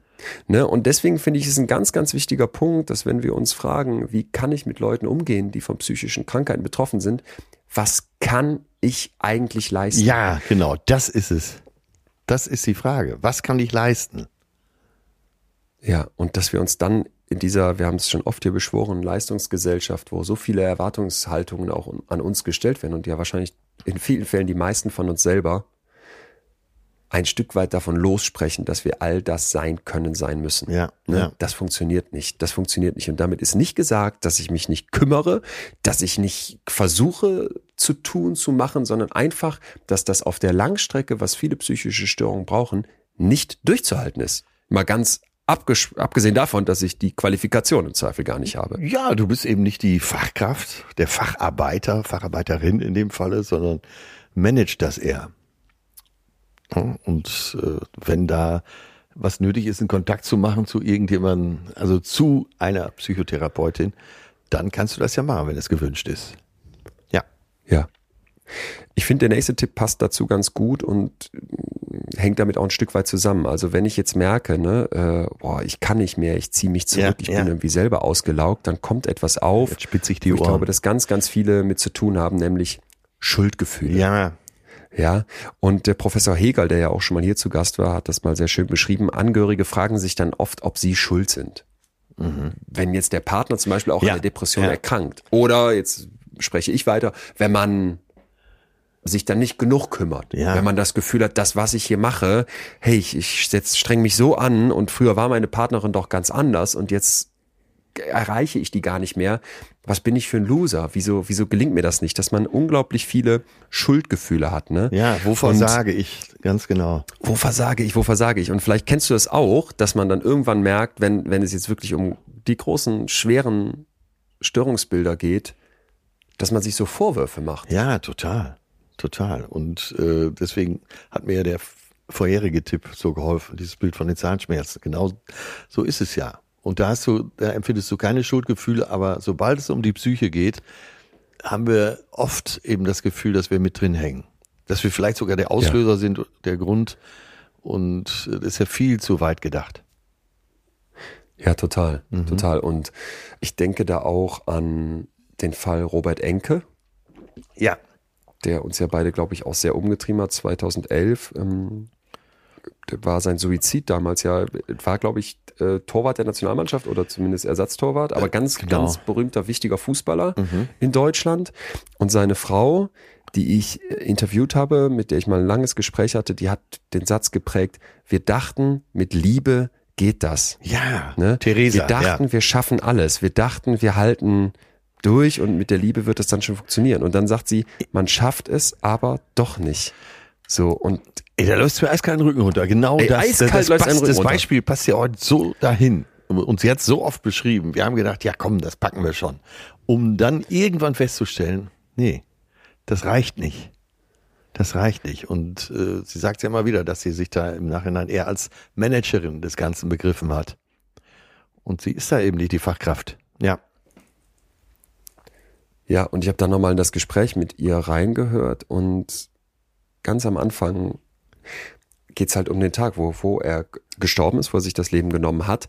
Und sie beschreibt dann, dass er irgendwie mit dem Auto rumfuhr und noch gesehen wurde von einem Nachbarn. Ja. äh, sie selber wohl in der Nähe gefahren ist und dann so diese Idee natürlich sofort aufploppt, was wäre gewesen, wenn, Ja, wenn ich ja. den noch gesehen hätte, wenn, wenn wir uns noch über den Weg gelaufen wären, hätte ich ihn davon abhalten können. Und so sehr ich das nachvollziehen kann mit den Schuldgefühlen, so sehr ich selber die Vorwürfe an mich kenne, wenn ich merke, boah, da habe ich den einen Freund, der ist vielleicht depressiv und ich denke, ich tue nicht genug oder jetzt habe ich mich nicht, wie du das eben so beschrieben hast, so vorbildlich oft gemeldet.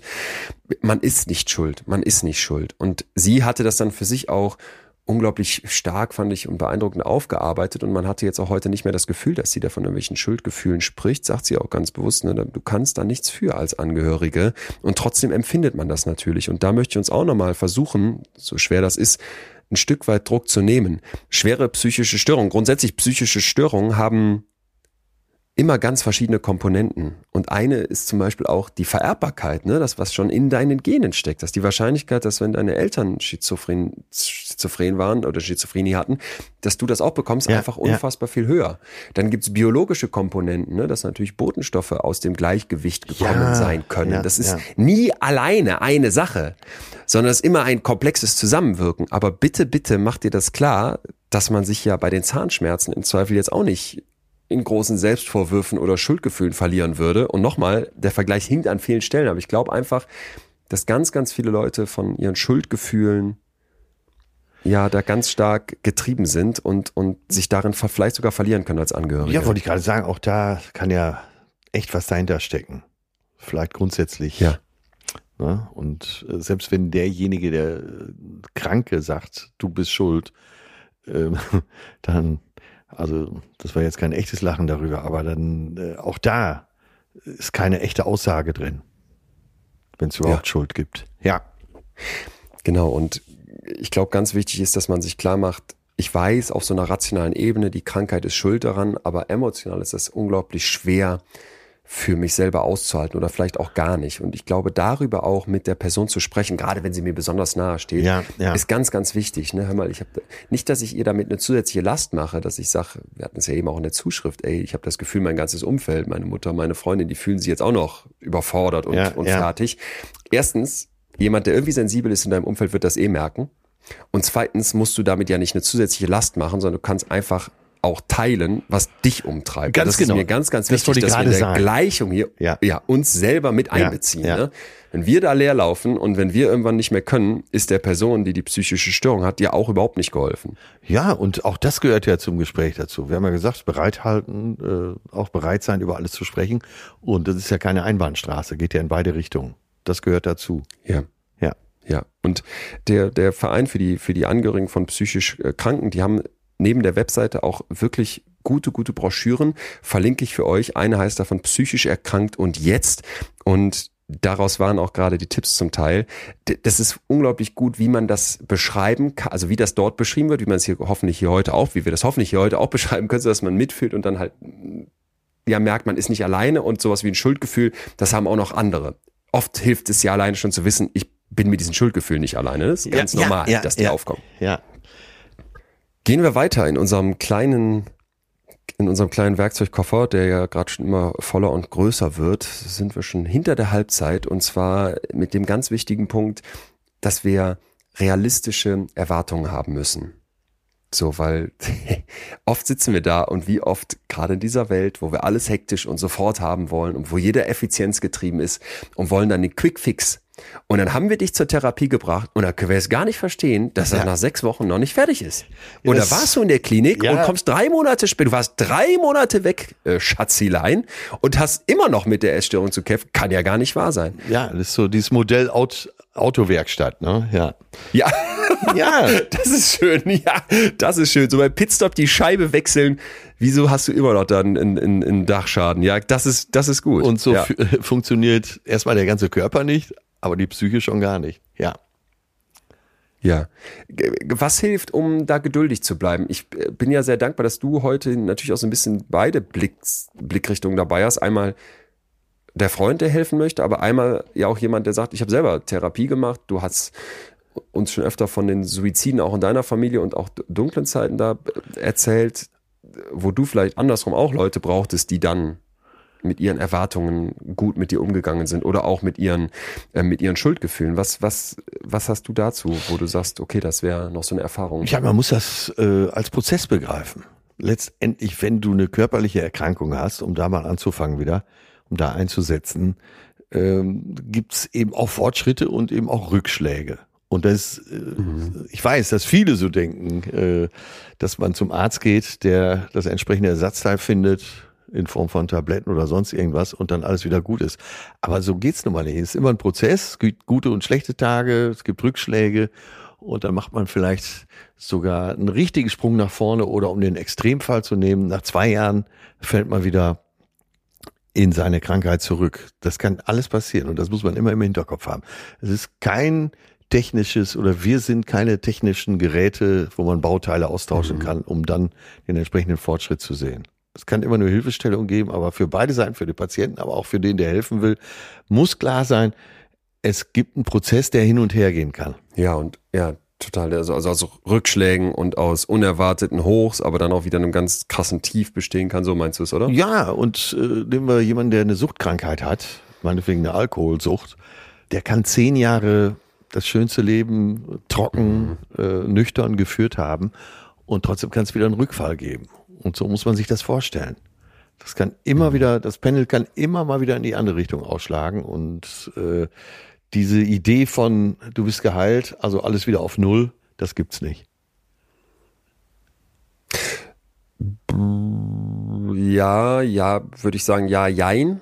Ne, weil es gibt schon in der, in der Psychologie auch diese Idee von Recovery ist quasi das, das Wort dazu, dass man sagt, vielleicht ist die Krankheit grundsätzlich noch da, ja. Aber ich habe so gelernt, mit den Symptomen ja, zu leben, ja. dass ich im Prinzip ja, das rundet das ja nur bin. ab, aber es, äh, das bleibt ja so. Es kann nicht, äh, ne? du kannst ja nicht so einen Haken dran machen und sagen, so gelöscht. Das Programm ist komplett gelöscht. Okay, ja, okay, das, ja, das ist schön. Ja, das ist ein guter Punkt. Mhm. Das verstehe ich, was du meinst. Ja, ja, ja, ja. Ich will nur, äh, das ist mir auch ganz wichtig, wieder auf die Seite der Betroffenen geguckt.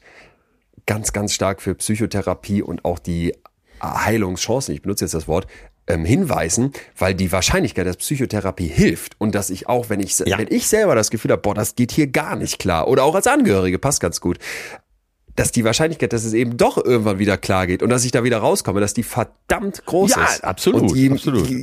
so sehr du da sitzt und dir das gar nicht vorstellen kannst, doch, doch, glaube da den Statistiken. Okay, ich würde zum Tipp Nummer sieben gehen, weil mh, das, äh, das war gerade die sieben. Das war schon die 7. Ja. Ja, dann haben wir jetzt die 7, äh, 7b oder, oder wir sind schon bei der 8. Aber ich glaube, das ist ein ganz, ganz wichtiger Punkt. Und ich hoffe, dass unser Podcast dazu ein Stück weit beiträgt. Ja. Informiere dich über die psychische Erkrankung.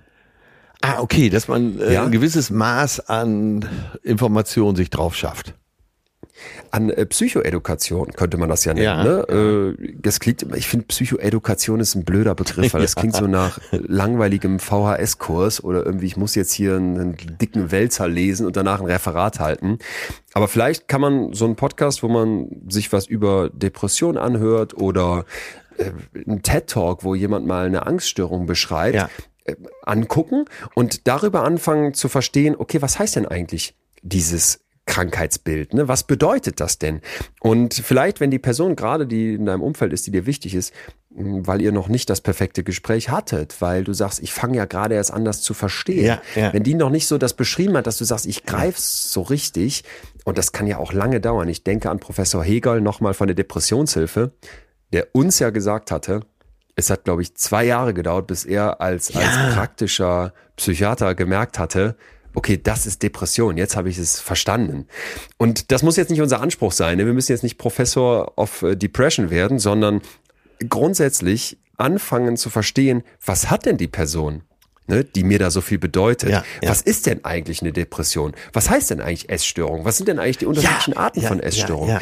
Das findet man relativ gut im Netz. Ich würde da immer auf äh, die Seiten der Krankenkassen verweisen, weil ich finde, die haben echt an der Stelle machen sie wirklich an vielen ja, Stellen einen sehr, sehr guten Job, weil sie das toll aufbereiten.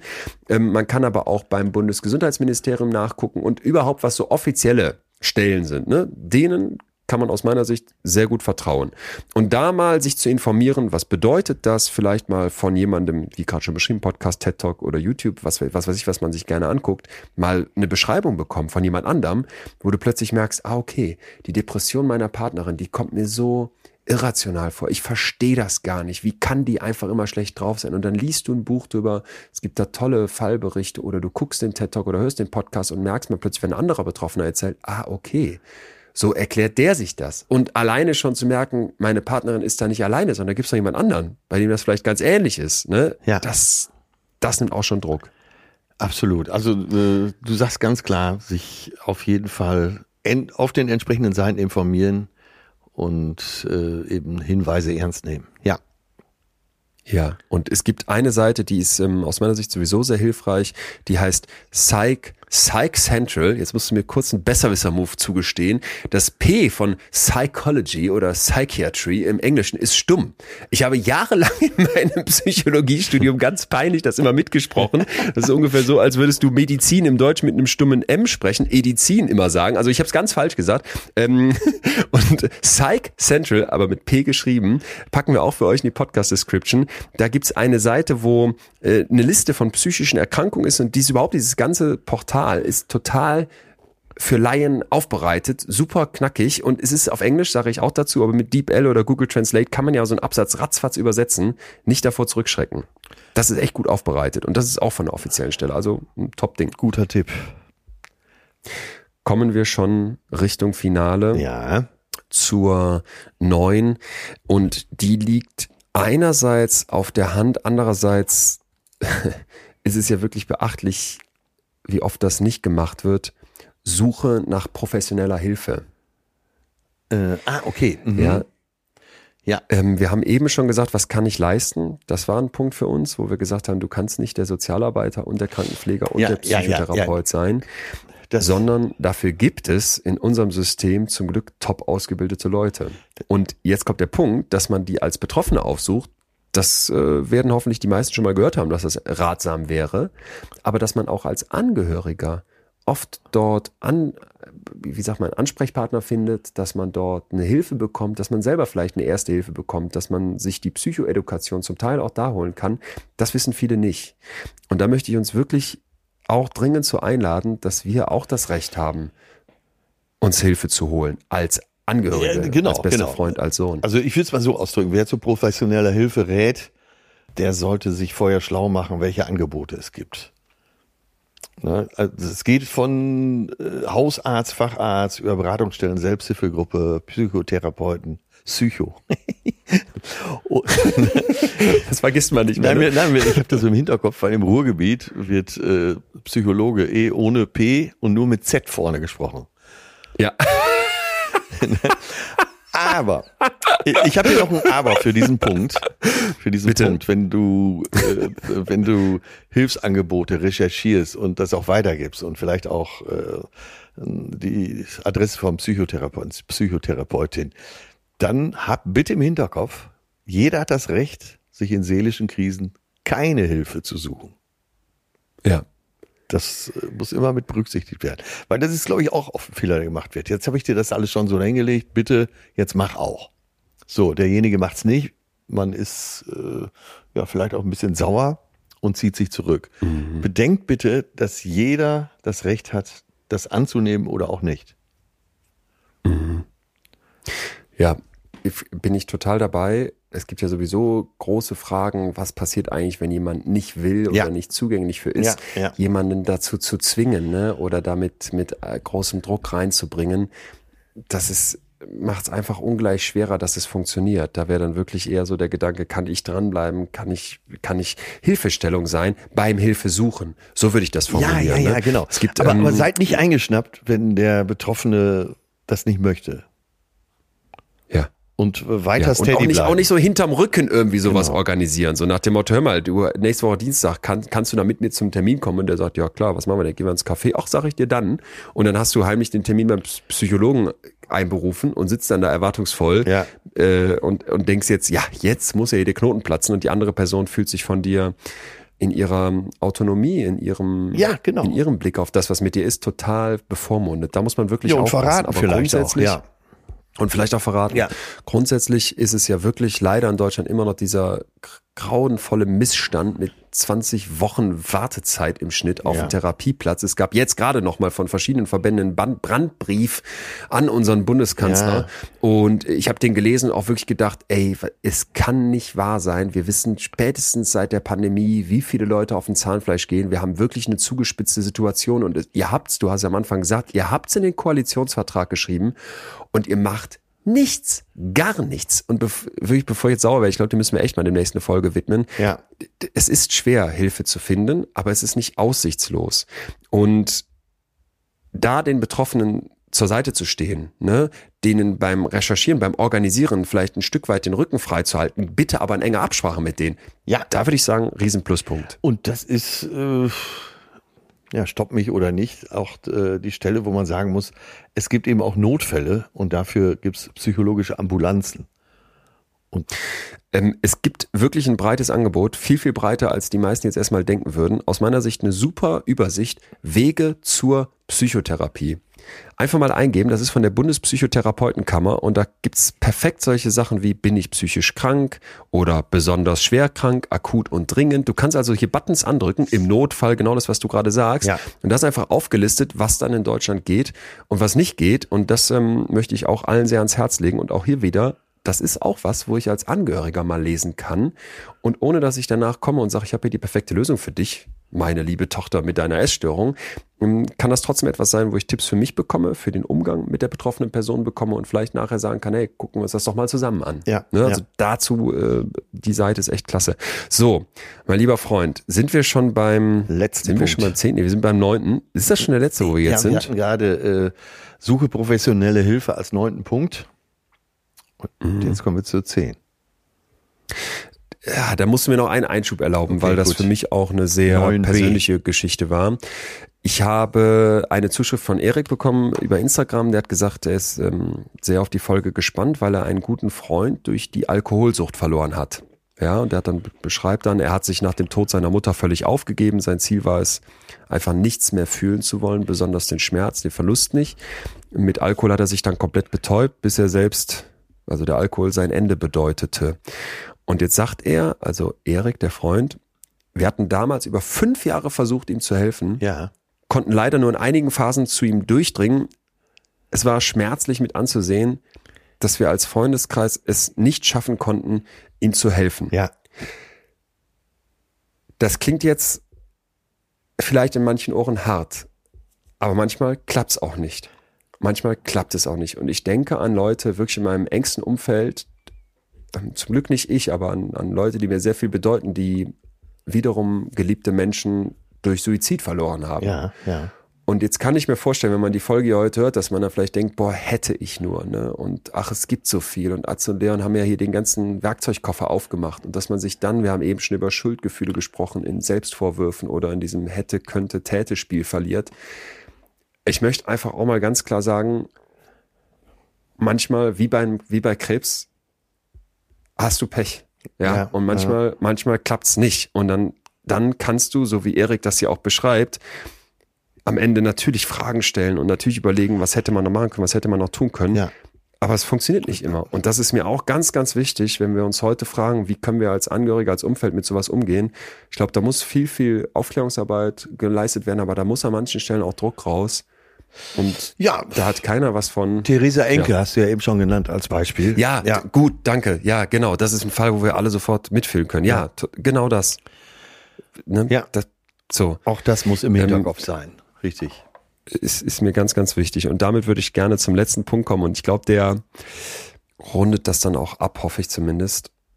Kümmere dich um dich selbst. Oh ja, dieses berühmte Bild wieder, äh, wenn du jemanden, wenn du einem Ertrinkenden helfen möchtest, dann sicher dich erstmal selber. Sonst ertrinken zwei.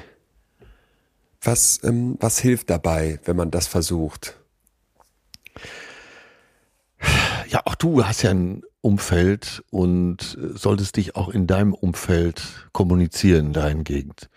Das heißt ja, dass du eben psychologisch gesehen auch so ein paar Anker für dich einschlägst und vielleicht der eine oder andere, mit dem du dich nochmal austauschen kannst, ohne dass du vielleicht Namen nennen musst, aber wie es dir selber gerade geht. Also schaff dir da auch ein Umfeld.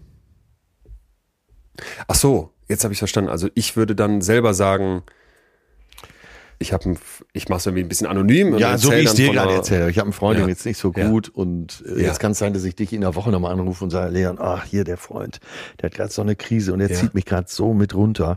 Ich muss da mal mit jemandem drüber sprechen. Das wäre so ein Beispiel. Ja. Ja, und du willst mir dann zuhören und äh, ja, dann hätte ich aber auf jeden Fall jemanden, der mich mit abstützt.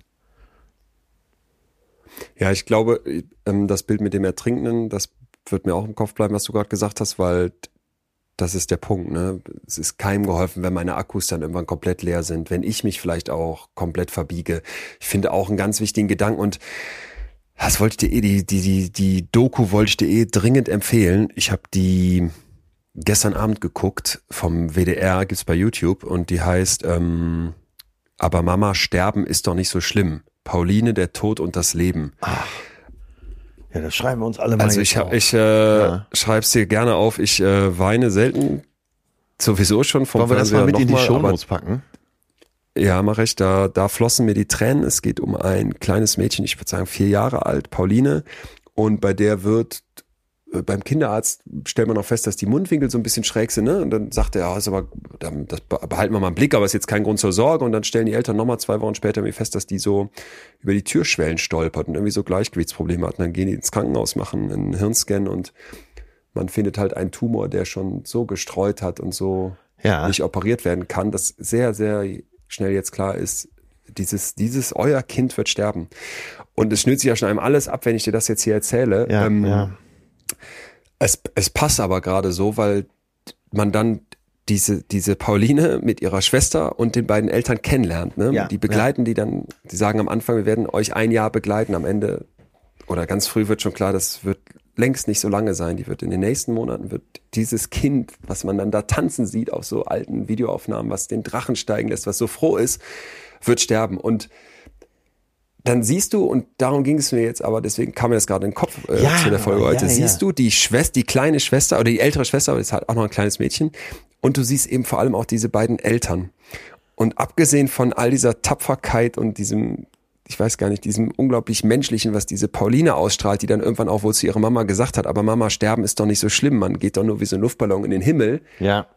siehst du deren Umfeld. Ne? Und es wäre jetzt ein Riesenzufall, wenn die Eltern diesen Podcast hören würden, aber ich würde Ihnen so gerne sagen, immer, ich habe so einen Respekt davor, wie ihr mit euren beiden Töchtern umgeht, wie ihr mit euren Eltern, die oft dann zu Besuch kommen und helfen, wie ihr mit denen umgeht. Man hört dann auch die Mutter, also die Oma von Pauline, die sagt, ja, natürlich kommen wir hin, natürlich packen Ja, wir mit an, wir kommen ja, jetzt ja, nicht hin, um genau. uns bedienen zu lassen. Und da hatte ich so, so gedacht, wenn Menschen in Not sind, dass es dann so ein Umfeld gibt, und dass du auch das Gefühl hattest, die beiden Eltern, die achten auch auf sich, die Ja, setzen sich dann ja. abends auf die Couch, haben mit so zwei Flensburger Flaschen angestoßen. Nee, die Frau mochte kein Flens, nur der Mann hatte einen Flens und die Frau hatte ein anderes Bier. Stoßen an, fragen sich, sagen wir, haben wir uns heute eigentlich schon geküsst? Und das machen die nicht für die Kamera, ne? also hast du sowieso an keiner Stelle das Gefühl, sondern das machen die für sich. Und da hast du so gemerkt, bei all dem Trauer und bei all diesem, dieser Last, die die durchs, durch, durch ihr Leben da gerade tragen, halten die an sowas fest und das tat so gut, das zu sehen. Es tat sowieso so gut, auch die Schwester, ne, die, die, was die für eine Power ausgestrahlt hat, für eine Tapferkeit, wie die die kleine andere getröstet hat, wenn das Cortison die wieder so Ja. eingeschränkt hat. Das war so bewegend zu sehen und das sind so Szenen, das hat sich einfach in meinen Kopf eingebrannt, weil ich dachte, sowas hilft, um zu verstehen, was das heißt, ein Umfeld zu haben. Und selbst wenn du jetzt nicht wie die das, Ja. das Glück hast, dass du da eine tolle Schwiegermama hast, die nochmal kommt und, und überhaupt, dass du dich auch hast als Liebespaar, sondern vielleicht, wenn du sagst, ich habe da nur einen oder ich habe zwei, aber dass du weißt, sich bei denen zu melden, ob jetzt als Selbstbetroffene oder als jemand, der einem Betroffenen helfen möchte, dass das so viel gibt, das ist mir da nochmal klar geworden. Und dieses kümmere dich um dich selber, das sagt man so leicht daher. Ja, ich mache es ja. oft noch selber nicht. Aber ich habe an vielen Stellen das Gefühl, das ist der Schlüssel. Ja. Und, und nur damit wirst du, wirst du überhaupt die, die, die Langstrecke durchhalten können. Ne? Und das ist eben bei psychischen Störungen ganz oft das Problem, Die Langstrecke. dass wir einen Marathonlauf vor uns haben. Die Langstrecke Die steht an. Langstrecke. Disziplin, auch Fleiß gehört echt dazu und dass du weißt, dass es so ist. Ja. Leon, das Thema wird uns noch oft beschäftigen hier. So viel dürfte ich klar sein, aber von Zeit zu Zeit müssen wir darüber sprechen. Ah, ganz wichtig. Ja, Und, äh, hatte mal wieder großen Respekt vor der heutigen Stunde.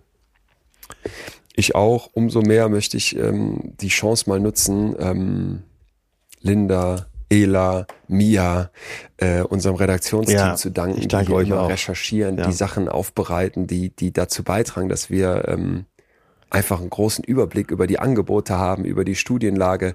Das ist ganz, ganz, ganz wichtig. Und ähm, ich hoffe, dass wir heute Psychoedukation im besten Sinne gemacht haben. Ich hoffe, dass, dass ihr alle da draußen, die ihr uns zuhört, dass ihr was mitnehmen könnt. Ich muss ähm, wirklich von Herzen danken, dass das und was ihr uns schreibt, einmal für das, für das Vertrauen, was ihr uns da entgegenbringt. Und ich kann jetzt Petra Ringer, Stefan Wipfli, Nina Grigoleit, Katrin Mühlberg, Rebecca Meyer, Niki Wolf, das sind alles mal nur stellvertretende Namen. Eure Nachrichten haben wir zwar nicht vorgelesen, aber wir sind hier eingeflossen, weil ihr einfach Impulse gegeben habt, weil ihr beschrieben habt und vor allem, wenn wir auch sehen, manche Sachen werden vielleicht mehrmals genannt, dann merken wir ja auch für uns bei der Recherche und Vorbereitung, was ist besonders wichtig, wo drückt der Schuh besonders und vielleicht auch bei vielen Leuten und dann können wir darauf den Fokus legen. Deswegen ist alles, was ihr schreibt, hier gehört und angekommen und äh, sehr, sehr wertvoll. Vielen, vielen Dank an die weltbeste Podcast-Community. Ja, das äh, Ja. genau dieses Gefühl verspüre ich gerade in diesen Wochen auch so besonders. Das ist äh, Wahnsinn, was hier zusammengewachsen ist in über vier Jahren. Hammer. Guck. Leon, Mein lieber Atze. ich spring unter die Dusche. Gut, dass es kein Geruchstelefon Ach so, gibt. du warst noch, du warst noch von der Wanderung jetzt. Äh, Ja, ich kam direkt aus der Kritzer. Schlucht und hab's so gerade geschafft, hier den Computer anzuschmeißen. Fühlt es dich noch äh, als Dorade, hast du ja so schön gesagt. Als Hauptgericht. Als Hauptgericht. Dein, dein Gefühl ist Hauptgericht. Mein Gefühl, die Rage hat nachgelassen nach diesem, nach diesem Thema. Ähm, da würde ich sagen, entlassen wir uns beide. Äh, nicht allerdings ohne noch das Thema für nächste Woche zu nennen. Es geht um das Pretty Girl Syndrom, ist glaube ich mittlerweile das Stichwort. äh, schön sein und was das mit uns macht, wieso wir so viel Druck auf unser Aussehen Ja. haben. Plus, äh, wieso das dann oft noch so eine richtige Assi-Komponente hat, nämlich dass dann wiederum die besonders schöne, und da müssen wir uns vor allem um das Thema Weiblichkeit und Frauen kümmern, ähm, dann wiederum, wenn sie zu schön für irgendwas sind, auch wieder Abzüge bekommen. Also ein komplexes Thema, aber ich glaube auch ein sehr, sehr wichtiges. freue ich mich, wenn äh, wir... absolut wichtig in Zeiten, wo Sophie Passmanns Buch äh, Pick Me Girls schon, ich weiß gar nicht, vierte Guck. Woche auf eins ist, äh, muss man sagen, das brennt auf den Nägeln. Atze, dann hören wir uns dazu wieder. Ich sende dir bis dahin Küsse aus Zürich.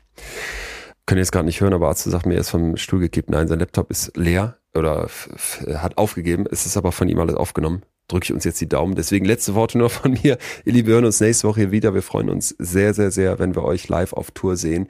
Das ist ähm, nicht so dahergesagt, sondern dieses Menschen live zu treffen, die hier unseren Podcast hören und mögen, ist für uns beide, glaube ich, weiterhin das Allerschönste. Also, wenn ihr Bock habt, dann gute Gefühle Tour oder der Erlöser mit Atze Schröder, Dottore des Lebens und ähm, meine Wenigkeit bald wieder in euren Städten. In diesem Sinne jetzt aber wirklich Tschüss und Feierabend, bleibt uns gesund und gewogen. Bis dahin. Das war Betreutes Fühlen. Der Podcast mit Atze Schröder und Leon Winscheid. Jetzt abonnieren auf Spotify, Deezer, iTunes und überall, wo es Podcasts gibt.